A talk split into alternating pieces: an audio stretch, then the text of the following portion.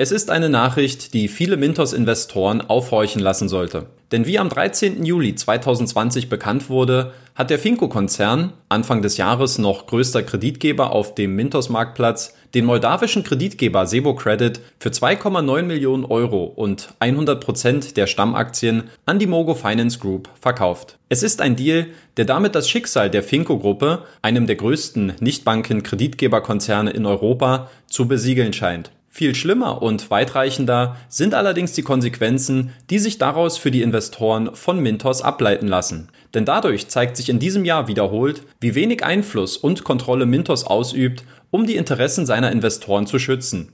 Zudem steht die Frage im Raum, ob dieses Vorgehen, bedingt durch Interessenskonflikte zwischen einigen Gesellschaftern, nicht sogar bewusst gefördert wird. Was du jetzt über den Sebo Credit Deal wissen solltest und warum Mintos Investoren kritischer als jemals zuvor auf den Peer-to-Peer-Marktplatz schauen sollten, das erfährst du in diesem Video.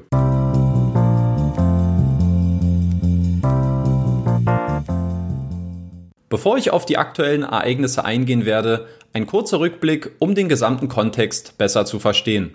Die Finco Group ist einer der größten Nichtbanken-Kreditgeber Europas mit 366 Millionen Euro an finanzierten Krediten im Jahr 2019 und einem ausgewiesenen, aber keinem wirtschaftsgeprüften Gewinn von 17,6 Millionen Euro im letzten Geschäftsjahr. Im März 2020 war der Konzern mit 97 Millionen Euro an gelisteten Krediten sogar der größte Kreditgeber auf dem Peer-to-Peer-Marktplatz Mintos.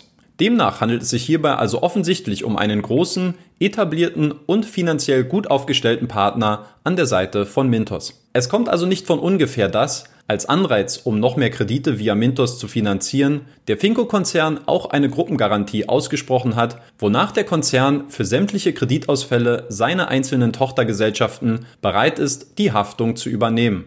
Ein entsprechendes Abkommen wurde im März 2020 mit Mintos schriftlich fixiert. In der Folge wurde Mintos auch nicht müde, die Gruppengarantie auf dem Blog als sicherheitsstiftendes Merkmal für die Investoren zu präsentieren. Siehe zum Beispiel im Rahmen der Einführung von Forward Flows mit Wachskrediten am 13. März. Aber auch nachdem die Lizenz des armenischen Kreditgebers entzogen wurde, kam die Gruppengarantie des Finco-Konzerns nochmal als Beruhigungspille für die Investoren zum Vorschein. Seit diesem Beitrag am 26. März wurde im Zusammenhang mit den Problemen rund um mehrere Finco-Kreditgeber jedoch nie wieder von der Gruppengarantie gesprochen. Um jetzt das zusammenhängende Problem von der Finco-Gruppengarantie und dem Verkauf von Sebo Credit besser zu verstehen, ein Blick auf die einzelnen Kreditgeber innerhalb der Finco-Gruppe. Anfang des Jahres war der Finco-Konzern mit sieben Kreditgebern in fünf unterschiedlichen Ländern aktiv. In der Ukraine mit Dinero und Yukr Puzika, in Georgien mit Lendo, in Russland mit Kiva und Metro Credit, in Armenien mit Vax und in Moldawien mit Sebo Credit. Sehen wir uns jetzt mal an, was sich im letzten Jahr bei diesen Unternehmen alles getan hat. Fangen wir an in Russland. Metro Kredit kam am 27. Juni 2018 neu auf den Mintos Marktplatz hinzu, also vor über zwei Jahren.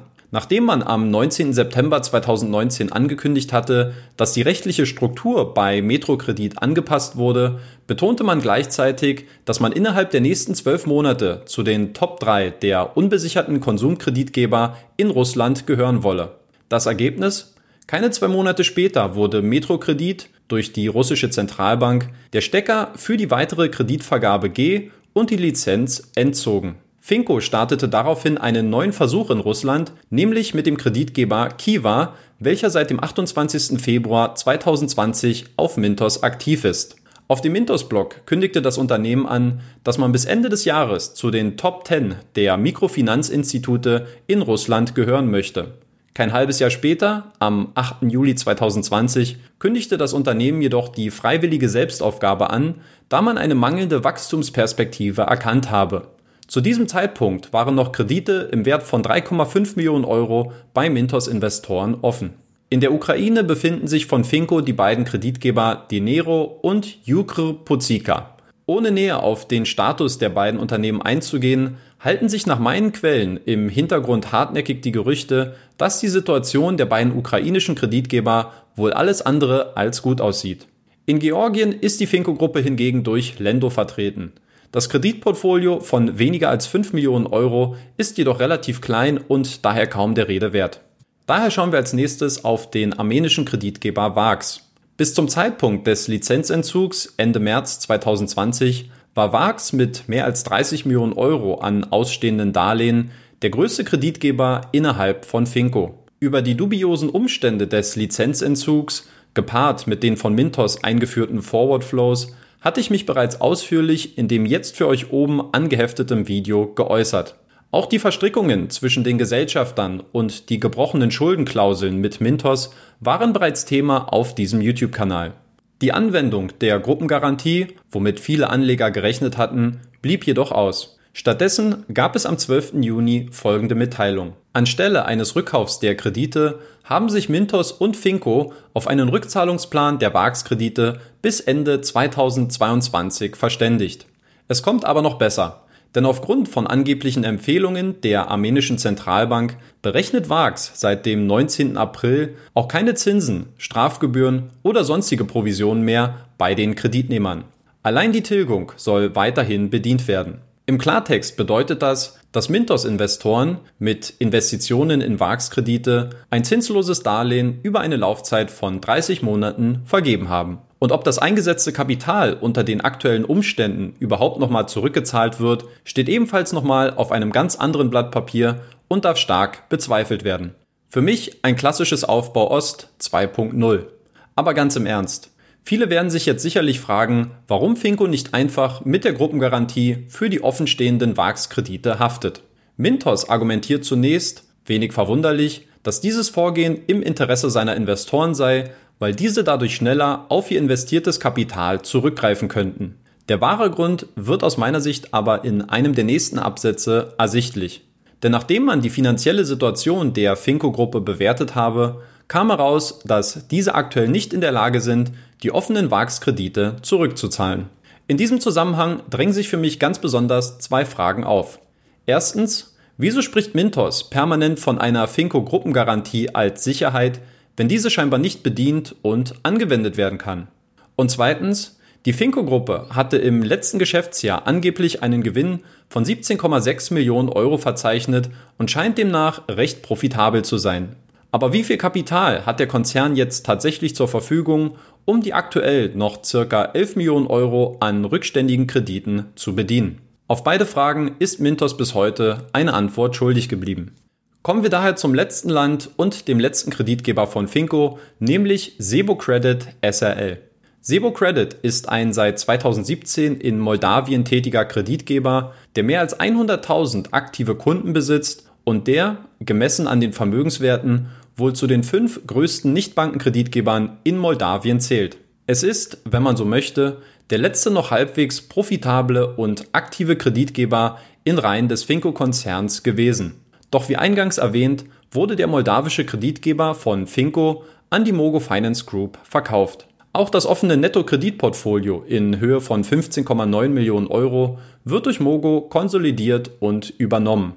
Was diesen Deal in besonders fragwürdigem Licht erscheinen lässt, ist, dass sich die Gesellschafter und Mehrheitseigentümer von Finco und Mogo sehr stark überschneiden. Es ist also nicht weit hergeholt zu behaupten, dass sich die Eigentümer bei Mogo Finance die letzten Filetstücke von Finco auf ein anderes ihrer Unternehmen übertragen haben. Zwar soll wohl ein Teil des Verkaufserlöses an die Mintos-Investoren weiter transferiert werden um damit einen Teil der Rückkaufgarantie für die von VAX vergebenen Kredite abzudecken. Wie viel das am Ende aber sein wird, davon war nicht die Rede. Fakt ist, dass es a. bei weitem nicht ausreichen wird, um die gesamten Forderungen zu bedienen und b. Finco durch den Verkauf von Sebo Credit jetzt eine Art leerer Hülle gleicht. Mit Ausnahme der extern abgewickelten VAX Kreditforderungen besitzt Finco nun kaum noch Vermögenswerte oder einen Cashflow, um die offenen Forderungen durch VAX zu bedienen. Daher scheint nach den jüngsten Vorfällen in diesem Jahr der Weg in die Insolvenz keineswegs mehr ein unrealistisches Szenario zu sein. Hätte Mintos dieses Szenario verhindern können, um dadurch die berechtigten Interessen seiner Investoren zu schützen? Natürlich besitzt Mintos keinen Einfluss darauf, welche Finanzunternehmen untereinander Geschäfte abschließen. Aber da sich die Gesellschafter und die Begünstigten von der Mintos Holding, der Finco-Gruppe und von Mogo Finance überschneiden, ist davon auszugehen, dass Mintos hierbei nicht nur mit beiden Augen weggesehen, sondern stattdessen den Weg mitgeebnet hat, warum Investoren am Ende wohl Geld bei ihren Investments bei Finco-Kreditgebern verlieren werden. Eine aus meiner Sicht sehr beschämende Situation, die verdeutlicht, dass Mintos in erster Linie eben nicht die Interessen seiner Investoren, sondern die seiner eigenen Gesellschafter vertritt.